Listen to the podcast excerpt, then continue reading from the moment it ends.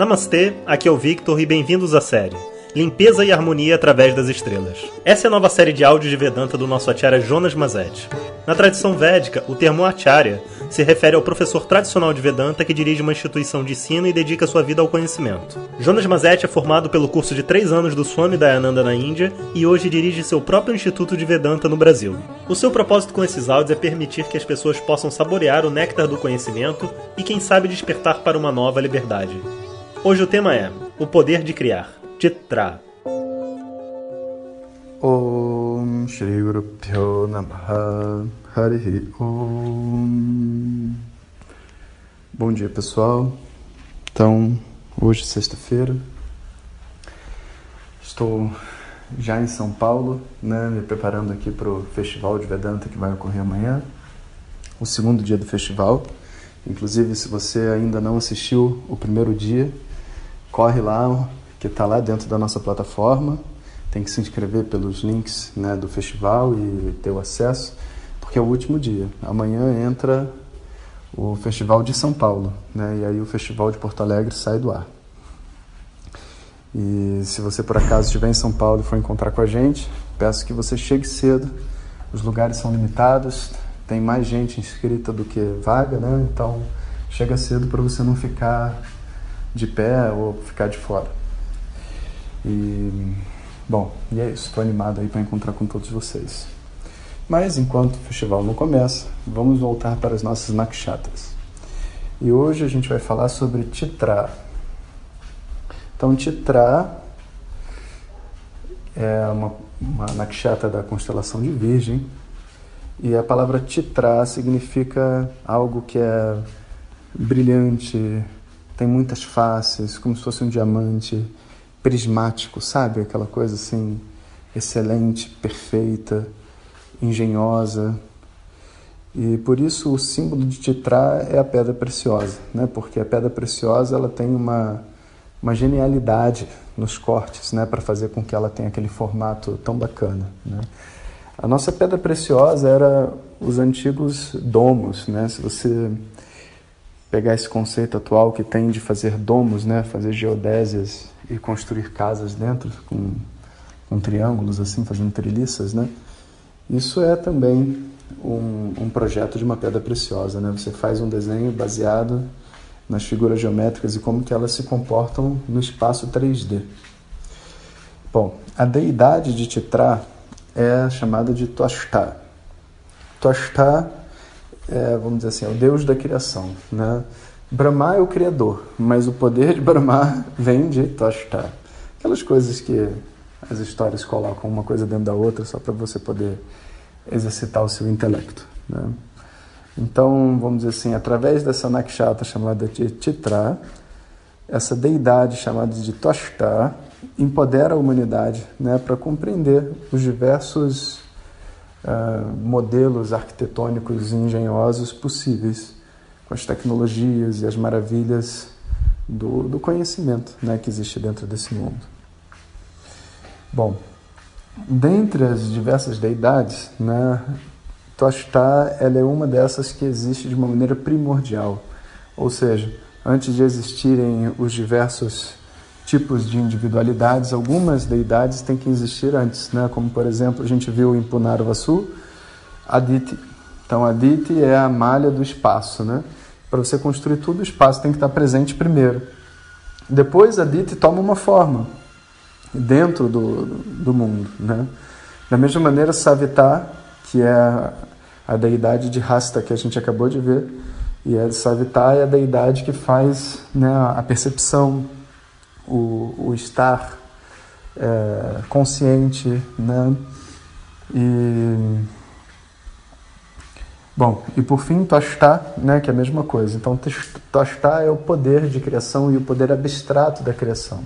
Então, quando você vai criar alguma coisa, antes de você criar, o poder de criar tem que estar presente. Então, é o poder de criar que Brahma, né, o Brahma, usa para poder criar. Né?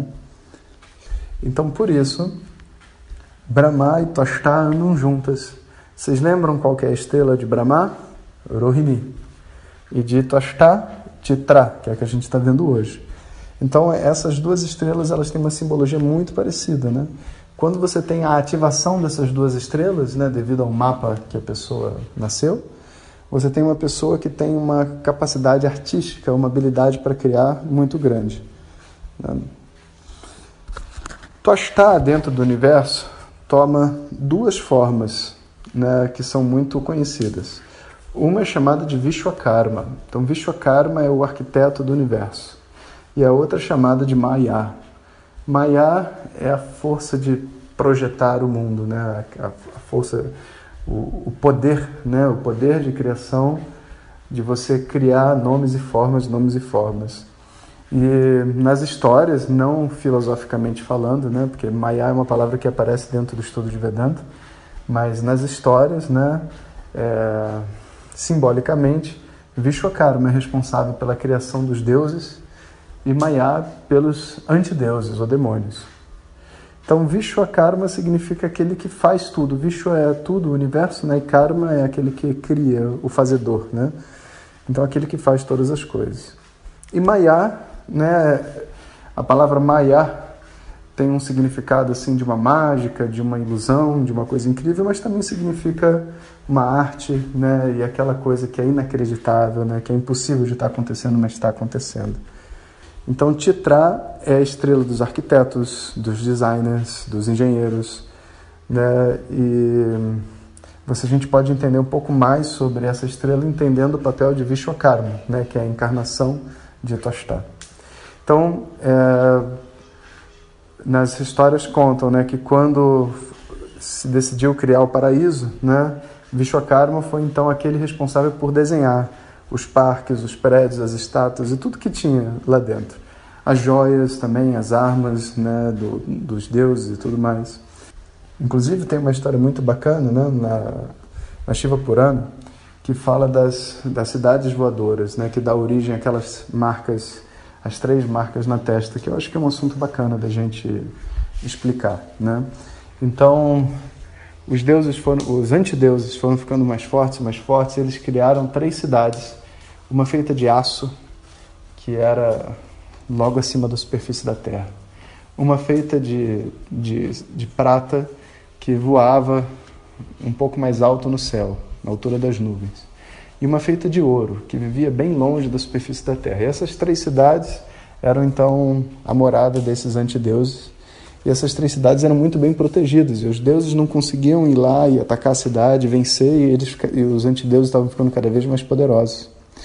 E as cidades foram construídas de uma tal forma que a única maneira de destruir essas cidades seria num determinada época do ano, onde as três estivessem alinhadas, com uma única flecha que penetrasse as três cidades, né, essas cidades então poderiam ser destruídas. E para resolver isso, o único jeito foi contatando Vishwakarma, né, que é o arquiteto do universo, para projetar. Né, ele projetou lá todo um mecanismo, não só a arma, mas também a, vamos dizer assim, o, como se fosse a espaçonave aí que iria levar o atirador, né, que foi Shiva, para o lugar certo para conseguir acertar as três cidades ao mesmo tempo e fazer todos os cálculos e tudo mais. Então Vishwakarma projeta essa arma, projeta o projeta o, a nave e tal, e então Shiva entra ali e com seu arco, né, ele atira aquela flecha que vai destruir as três cidades. Depois que as três cidades são destruídas, né, diz que se espalha é, Bhasma, né, o, cinzas por todos os lados e vão caindo cinzas, né? Cai cinza em toda a Terra, como se fosse um assim uma erupção de um vulcão, né? Fica caindo cinza. Então diz que é ali que começa essa história das três listras, né? Então Shiva passa a mão nas cinzas, né? Então pega as cinzas e depois passa as três listras na testa e fala assim: desse dia em diante, né? Todos os meus devotos, todos aqueles que me seguirem, vão passar essas três listras na testa para lembrar de duas coisas. Primeiro, o que, que acontece com aquele que não segue o Dharma? Porque, enfim, Dharma, aquilo que é correto na vida, né? É, era aquilo que era exatamente transgredido pelos habitantes dessas cidades, né? Que eram os antideuses. Na historinha. E para lembrar também que esse corpo, né, que está aqui, nada mais são do que cinzas. nada mais é do que cinzas. Então, esse corpo ele já está morto. Então, esse apego que a gente tem enorme, sabe, por estar tá aqui, por fazer as coisas e etc., ele é muito relativo. Né? E quando você se distancia desse apego, você se distancia dessa ideia de que a vida é infinita e que você vai viver para sempre, todos os seus problemas e todas as suas situações vão diminuindo dentro da vida. E você consegue olhar com objetividade para as pessoas, para as dificuldades, para as necessidades. Né? Então, essa prática que se tem de passar cinza na testa, né, vem dessa história de Vishwakarma e, consequentemente, de Tashtar e, consequentemente, de Titrar. Né? É como se o, essa oração, especificamente, né, na forma desse Vibhuti, Vibhuti é o nome que se dá para essa cinza, representasse essa consciência, a consciência de que o corpo é perecível e a consciência de que as pessoas que não seguem o Dharma são consumidas. E isso é algo que a gente pode levar assim como uma lição para a nossa vida, sabe? A todo momento, aquilo que sustenta a nossa mente é o Dharma. Quando de alguma forma, não importa nem se é um problema emocional, se eu não estou com a mente estável, é porque de uma forma ou de outra existe o não cumprimento de um Dharma. E como esse é um assunto um pouco mais complicado, eu continuo amanhã, para a gente não ficar com áudio muito longo.